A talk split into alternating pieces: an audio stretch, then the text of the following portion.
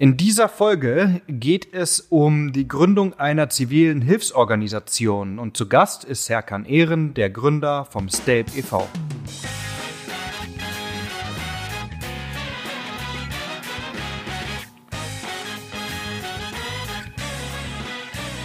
Willkommen zu einer neuen Folge Club der Pioniere. In dieser Folge geht es um die Gründung einer zivilen Hilfsorganisation, wie man das äh, macht, was das bedeutet, wie man dazu kommt vor allem. Mein Name ist Bruno Fritsche, ich bin Gründer und Geschäftsführer der Film- und Medienproduktion Hawkins Cross. Und zu Gast ist heute Serkan Ehren, der Gründer von Stelp. Und ich sage, hallo Serkan, schön, dass du dir die Zeit nimmst und wir sprechen. Ach, hallo Bruno, äh, vielen Dank, dass ich da sein darf, äh, zumindest äh, ja online. Ja, absolut. Online, weil wir, äh, man kann es ja auch schon sagen, wir haben ja schon mal einen Podcast aufgenommen, zumindest die ersten zehn Minuten und dann ist das passiert, was jedem Podcaster nicht passieren sollte. Dann ist halt die Speicherkarte abgeraucht. Und jetzt machen wir einen, einen neuen Schwung, aber der wird noch besser als der erste. ähm, lass uns doch mal vielleicht vorne anfangen, irgendwie, damit wir dich und deinen Verein ein bisschen oder euren Verein ein bisschen kennenlernen.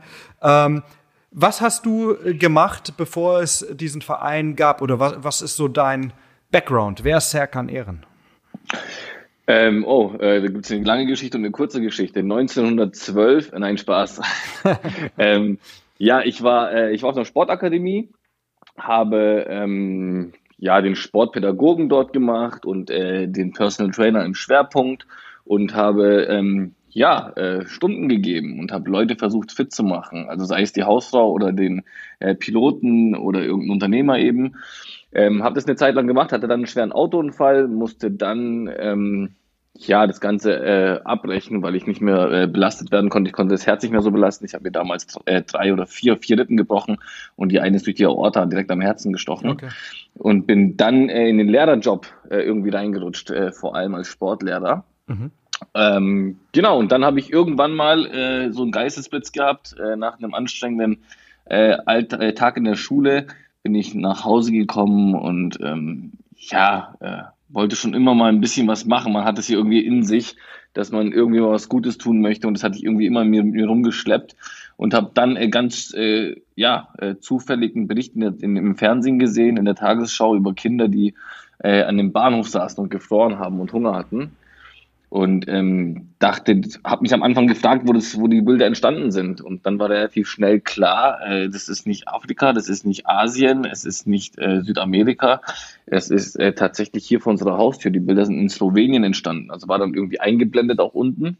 Mhm. Und ähm, ja, und war dann schockiert, weil ich dachte, hey, das sind zehn Stunden Autofahrt von äh, Stuttgart entfernt. Äh, es kann nicht sein, dass da Kinder frieren und hungern müssen. Und habe dann einen Sachspendentransport organisiert äh, bei Freunde und Familie Sachspenden gesammelt, äh, einen Transporter mit einem Kumpel zusammen gemietet und äh, die Sachen dann äh, über den kompletten Balkan, nicht nur nach Slowenien, sondern äh, bis nach Griechenland, nach Idomeni äh, gefahren äh, damals. Äh, also es war die äh, Wann war das? Das war 2015 im mhm. Herbst.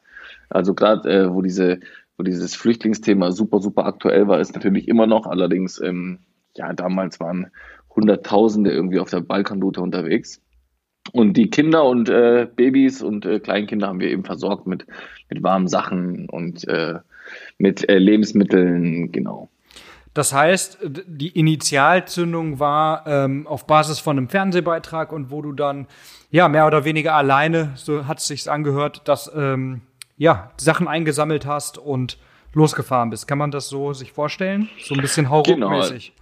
Genau, also ich hatte mittags noch so ein kleines Erlebnis von so ein paar Idioten, die äh, mit mir in einem Café saßen oder in der Bar, also es war nachmittags und äh, die haben sich lauthals unterhalten, also wirklich so, das war so das ähm, wie so ein Wettkampf von Idioten, sage ich mal. Einer war das größere, darf ich Arschloch sagen? Schon, darf oder? man sagen, ja. Okay, also der eine war ein größeres Arschloch als der andere irgendwie und dann haben sie irgendwie so ein Battle geliefert.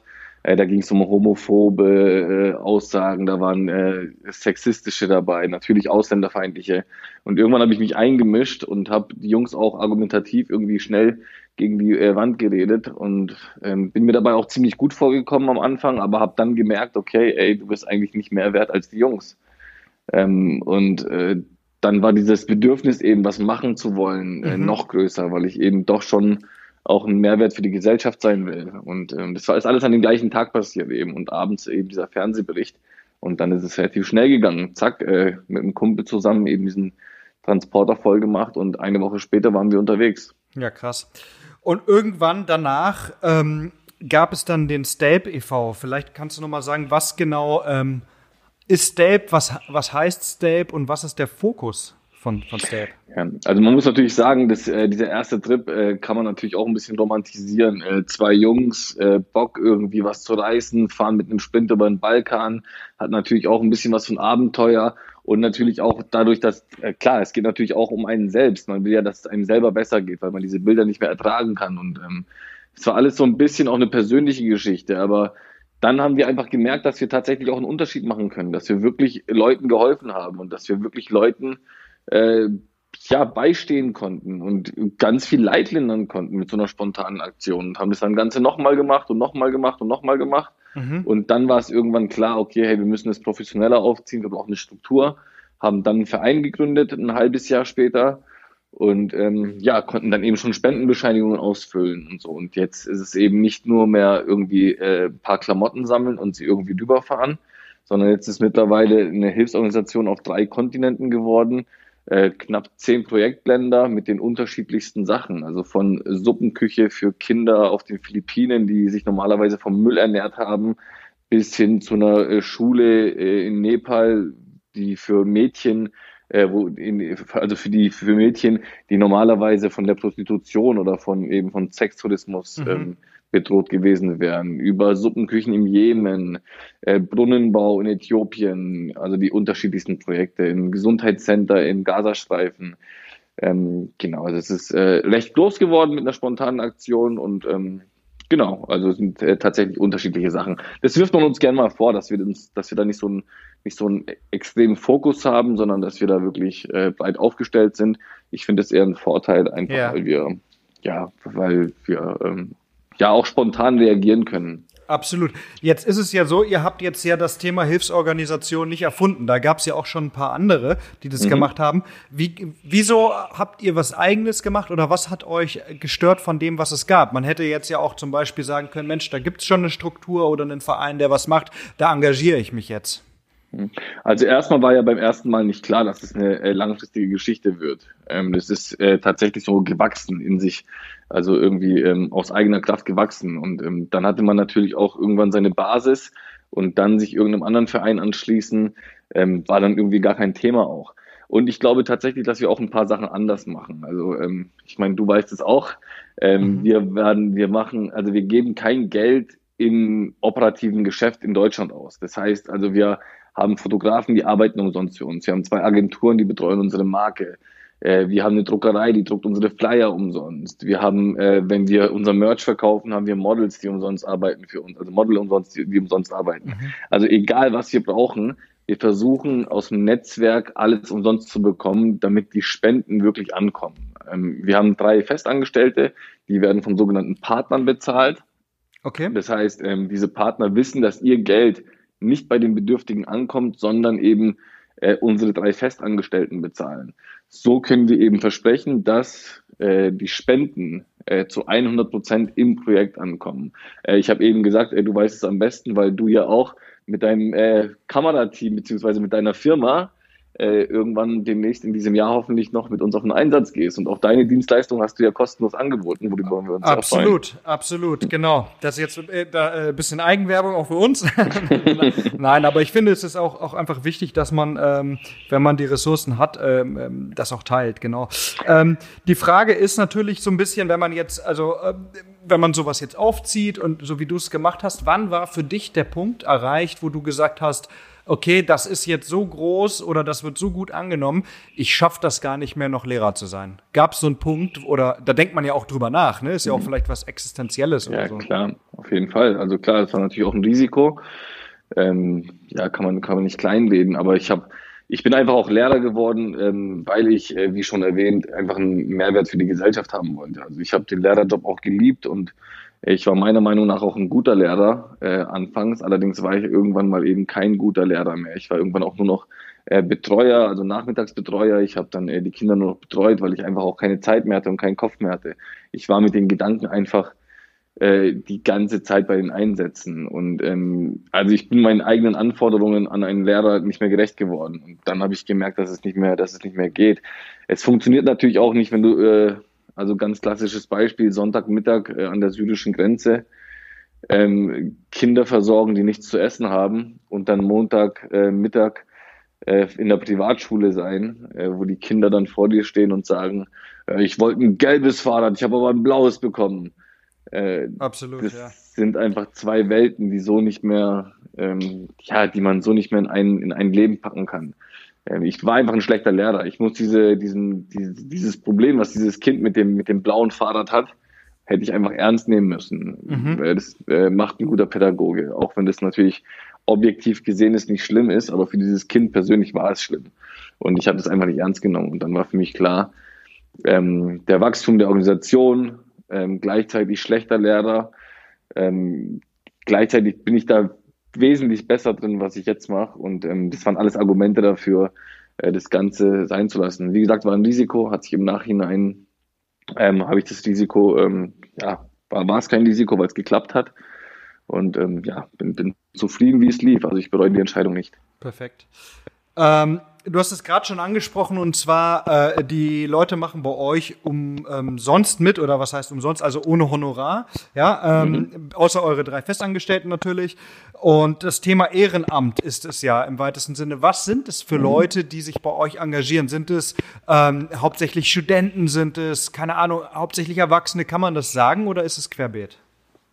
ist tatsächlich querbeet. Und wenn man, wenn ich querbeet sagt, dann ist es wirklich querbeet. Also vom äh, neunjährigen Jungen, der, äh, der Weihnachtssterne bastelt und sie bei sich vor der Haustür äh, verkauft und uns das Geld spendet, über Schüler, die in ihrer Schule eine Spendenaktion starten, äh, Studenten, die ein Sabbatical nehmen und äh, oder eine äh, Semesterpause machen und äh, ja vor Ort helfen, äh, über Unternehmer bis hin zu Rentnern, ähm, also wirklich alles äh, komplett querbeet. Alle Gesellschaftsschichten, jedes Alter, äh, geschlechtsunabhängig, also ist völlig, völlig offen. Also ist, der, ist echt interessant. Wir haben manchmal, äh, wenn wir an einem Projekt arbeiten, äh, sitzen am Tisch äh, die Hausfrau mit Kopftuch, der mhm. äh, Unternehmensberater im, in hochgezogener Krawatte, der voll tätowierte Friseur, Krass. Also ist tatsächlich äh, komplett unterschiedlich. Mega. Was glaubst du, was ist so denn die Motivation? Vielleicht auch jetzt nicht unbedingt auf State bezogen, sondern vielleicht so ein bisschen breiter gefächert, für Menschen ein Ehrenamt zu machen, ne? Weil man sagt ja oft so, die Zeit ist das höchste Gut, was man hat, so ja. Ähm, und bei einem Ehrenamt, je nachdem, wie viel man sich engagiert, gibt man ja sehr viel davon ab. Natürlich für einen guten Zweck, so ja. Aber mhm. ähm, kriegst du das mit? Was motiviert die Leute? Ich glaube, da gibt es unterschiedliche. Also es gibt auch wahrscheinlich die, die einfach ein neues Facebook-Profilbild möchten und äh, das macht sich gut irgendwo im Einsatz äh, okay. und sich damit äh, oder, der, äh, oder auf einer Party erzählen wollen, dass sie äh, ehrenamtlich unterwegs sind. Ja. Äh, ich glaube, die gibt's auch. Aber ich muss schon sagen, dass die meisten ähm, einfach empathisch sind. Also dass sie sich in Leid reinversetzen können. Und wenn ich da von den meisten spreche, meine ich tatsächlich so 95 Prozent. Also mit den Leuten, mit denen ich zu tun habe, ähm, da sind wirklich ganz, ganz viele dabei, die beschäftigen, ähm, also die, also die, die werden, die, die werden diese Bilder einfach auch nicht los. Die nehmen die mit nach Hause oder beziehungsweise denken drüber nach. Äh, die lesen nicht einfach nur einen Artikel, sondern wenn sie einen Artikel lesen, können sie sich eben in dieses äh, 17-jährige Mädchen einversetzen oder in die äh, 65-jährige Rentnerin, die äh, äh, von, die auf den Philippinen sitzt oder eben ähm, ihr ganzes Leben lang in Kambodscha äh, gearbeitet hat und jetzt krank geworden ist und jetzt nichts mehr zu essen hat. Also die lesen diese Sachen nicht einfach nur oder schauen sich das in den Nachrichten an, sondern die ähm, ja leben das beziehungsweise äh, fühlen das. Kann ich mir gut vorstellen, dass wenn man jetzt in Stuttgart West aufwächst und äh, irgendwie mal im Urlaub fährt, so, aber sonst noch nie, ja, vielleicht in Bosnien war, wo und dann solche ähm, ja, wie soll man sagen, so, solche, solche Situationen oder Zustände teilweise ja auch, dann, dann seh, sieht, dass das einen prägt. Apropos Bosnien, ähm, du warst ja gerade in Bosnien. Also mhm. ganz, ganz aktuell. Ähm, äh, vielleicht magst du noch mal, weil es jetzt äh, gerade erst erst kurz berichten, was das für ein Projekt war. Und genau. Da geht es tatsächlich um Geflüchtete und deswegen machen wir das Ganze ja auch äh, remote, weil ich äh, noch in Quarantäne bin. Ähm, genau, es ging um äh, Geflüchtete auf der Balkanroute. Das Problem ist, dass äh, Bosnien eine Sackgasse ist. Äh, die Leute kommen bis nach Bosnien und dann eben nicht weiter, weil sie dann von der europäischen bzw. EU-Außengrenze sind, nämlich vor, ähm, vor der kroatischen Grenze mhm. und äh, stecken dann in der Sackgasse fest. Und ähm, ja, die Situation ist einfach fürchterlich. Man kann sich das nicht vorstellen, was hier äh, zwölf Stunden Autofahrt von Stuttgart entfernt äh, passiert. Ähm, es sind einfach Minusgrade und die Leute haben gar keinen Schutz. Also die haben irgendwelche Planen, mit denen sie sich im Wald äh, versuchen, irgendwie Schutz äh, ja, zu, zusammenzuschustern. Das sind dann zwei, drei Bretter ähm, und äh, eine Plane. Und äh, ja, ist einfach Wahnsinn. Die Leute sind völlig durchnässt, äh, Erfrierungen. Äh, fast alle haben äh, Krätze, also äh, krasse Krank Hautkrankheiten, Lungenentzündungen. Ähm, ja, man kann sich, man kann sich das so gar nicht vorstellen. Also es sind Bilder, ähm, die wird man nicht so schnell los. Ja. Wie läuft so ein Einsatz denn, ähm, denn ab? Also das, was du erzählst, das, das klingt ja, das, oder hast du ja gerade schon gesagt, ist was, das, das belastet einen natürlich auf persönlicher Ebene, aber das Ganze hat natürlich auch einen organisatorischen Hintergrund. Ähm, ich kann mir vorstellen, dass man jetzt nicht einfach ins Auto steigt und dahin fährt, so, sondern du brauchst vielleicht einen Ansprechpartner ja vor Ort, der die Sprache spricht oder ähnliches. Ähm, wie, wie hoch ist so ein organisatorischer Aufwand von so einer Aktion? Je nachdem welches Land. Also es gibt Länder, da ist es sehr, sehr kompliziert und es gibt Länder, da ist es sehr einfach. Also unser erster Einsatz war ja tatsächlich, okay, Sprinter geschnappt, äh, Sachen in den Transporter geladen und losgefahren. Ähm, das ist äh, ja, das ist relativ unkompliziert und die Sachen dann verteilen.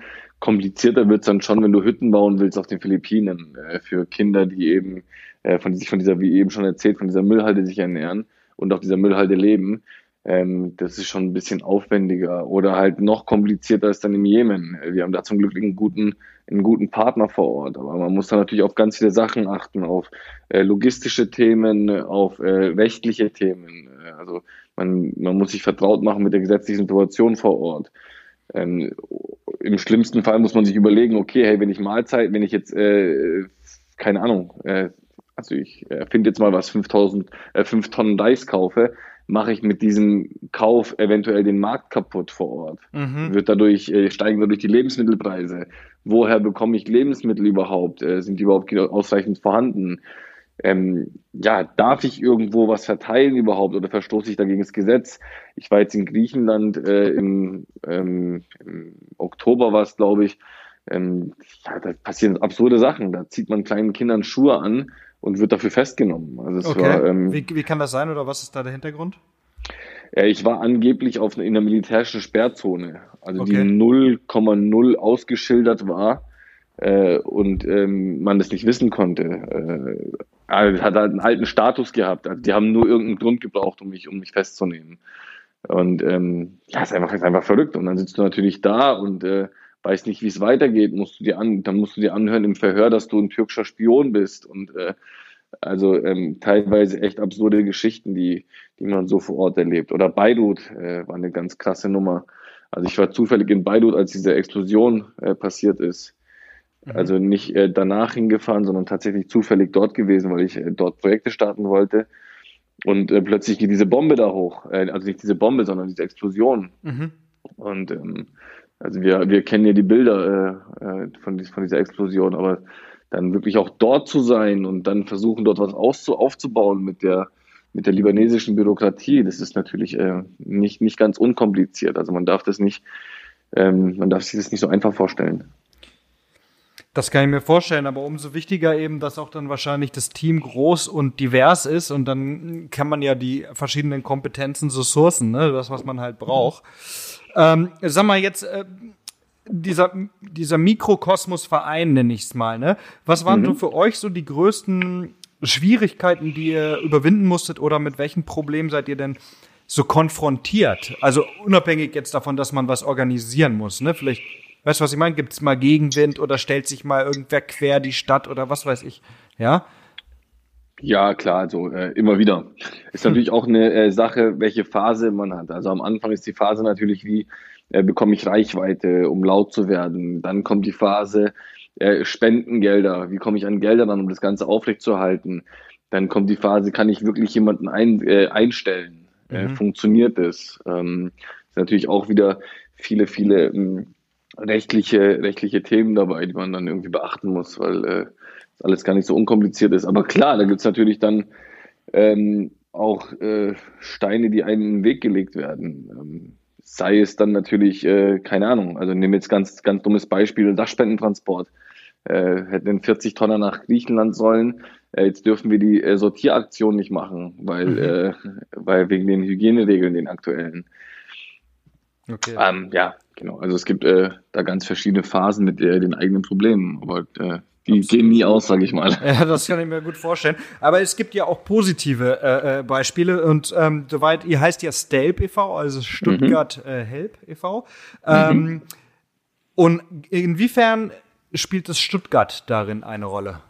Habt ihr da eine Kooperation oder ist es einfach nur, weil ihr hierher kommt oder? Genau, das ist, weil wir von hier sind. Das ist einfach unsere Basis. Äh, wir haben hier angefangen und wir wollten das nicht ganz präsent halten, dieses Wort Stuttgart. Allerdings wollten wir es schon dabei haben, weil eben äh, das ganze Team eben aus Stuttgart ist oder angefangen hat äh, aus äh, Stuttgart dann das Ganze. Und deswegen haben wir eben uns entschieden für dieses Stelp, äh, also Stuttgart und Help in einem Wort.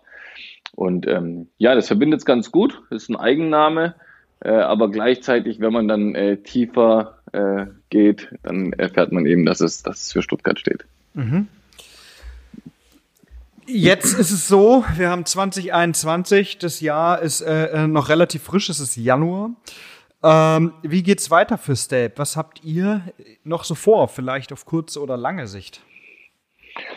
Ähm, also oberstes Ziel ist natürlich, die Organisation dicht zu machen, mhm. ähm, weil das würde heißen, dass wir äh, nicht mehr gebraucht werden. Also äh, ja. äh, so gern ich diesen Job mache, äh, so gern würde ich ihn äh, nicht mehr nicht mehr ausführen, einfach weil ähm, ja, also unser, unsere Basis ist natürlich Leid. Und wenn Leid nicht mehr gibt, äh, weil wenn es Leid nicht mehr gibt, wäre es das, das Schönste für uns. Ja. Äh, da könnten wir uns wieder auf unsere anderen Dinge konzentrieren oder auf unsere, auf unsere äh, privaten oder unseren alten Job. Ähm, aber prinzipiell gilt natürlich, äh, so vielen Menschen wie möglich zu helfen. Also ich sehe das tatsächlich auch äh, wie ein Unternehmen, das Ganze. Und so führen wir das auch, nur eben, dass wir am Ende des Tages nicht möglichst viel äh, Gewinn erzielen möchten, sondern eben ähm, auf eine gute Bilanz zurückschauen können, in der dann steht, wie viele Menschen wir geholfen haben. Und äh, darum ist es ganz wichtig, äh, größer zu werden und zu wachsen und auch äh, das Geld, was ähm, also die Spenden oder beziehungsweise den Verein auf verschiedene äh, verschiedene Beine stellen. Also sei es, ähm, also wir haben verschiedene Einnahmequellen, äh, Events, die wir machen, die regulären Spenden, dann äh, Mitgliedsbeiträge. Und jetzt haben wir zum Beispiel eine ganz neue äh, für uns entdeckt, äh, das Social Business. Okay. Also wir haben eine eigene Eventagentur. Mhm. Okay. Wir haben zum Beispiel eine eigene Eventagentur gegründet, die unsere eigenen Events macht, aber die man auch buchen kann. Mhm. Zum Beispiel äh, die Abteilung von irgendeiner Firma macht eine Feier und die buchen uns dann und wir machen äh, deren Event und äh, die können dann während der Feier dafür werben, dass das Geld für diese Feier, die organisiert wurde, in gute Sachen fließt. Also das heißt, der gesamte Reingewinn dieser, dieser, ähm, dieser Agentur fließt in die gute Sache. Mhm. Ähm, das gleiche passiert jetzt bei einer Bar. Also wir mhm. öffnen, wenn Corona es zulässt, äh, wir haben die Räumlichkeiten schon, ähm, eine Bar mhm. und der gesamte Gewinn dieser Bar fließt in eine gute Sache. Super. Also in, in unsere Projekte. Äh, so wollen wir einfach mit, äh, mit Unternehmen äh, Geld generieren und den Leuten auch eine Möglichkeit geben und zu sagen, hey, wenn ich da mein Bier trinke, dann äh, ja, dann mache ich, tue ich was Gutes. Wenn ich hier mein Event buche, tue ich was Gutes. Ähm, genau, also wir sehen das, wie gesagt, sehr, sehr äh, wirtschaftlich alles auch. Ja, verstehe. Das ist auch ein sehr guter Ansatz, wie ich finde. Ähm, die Bar, ja, da hoffen wir mal einfach, dass das Corona zulässt, dass man das irgendwann wieder machen kann. Was ist denn jetzt, wenn jetzt Leute jetzt zum Beispiel diesen Podcast hören oder irgendwie anders das erfahren ähm, und sagen, Mensch, ähm, ich würde mich auch gerne engagieren, was können die machen? Ähm, ja, gute Frage. Das ist eigentlich äh, tatsächlich den Skills äh, geschuldet. Äh, klassisches Beispiel, ich sitze im Office, kommt eine Tätowiererin vorbei und sagt, hey, äh, was kann ich tun? Wie kann ich helfen? Dann sage ich, was kannst du denn? Und äh, die Antwort ist eigentlich nichts irgendwie, also nichts, nicht, nichts Besonderes, nichts, was euch helfen könnte. Dann, äh, was machst du beruflich? Ja, ich tätowiere. Ähm, ja, okay, dann machen wir eine Spendenaktion ähm, alle am Wochenende, die zu dir kommen, ohne Termin einfach reinlaufen und die du tätowierst, äh, machen das gegen eine Spende. Mhm.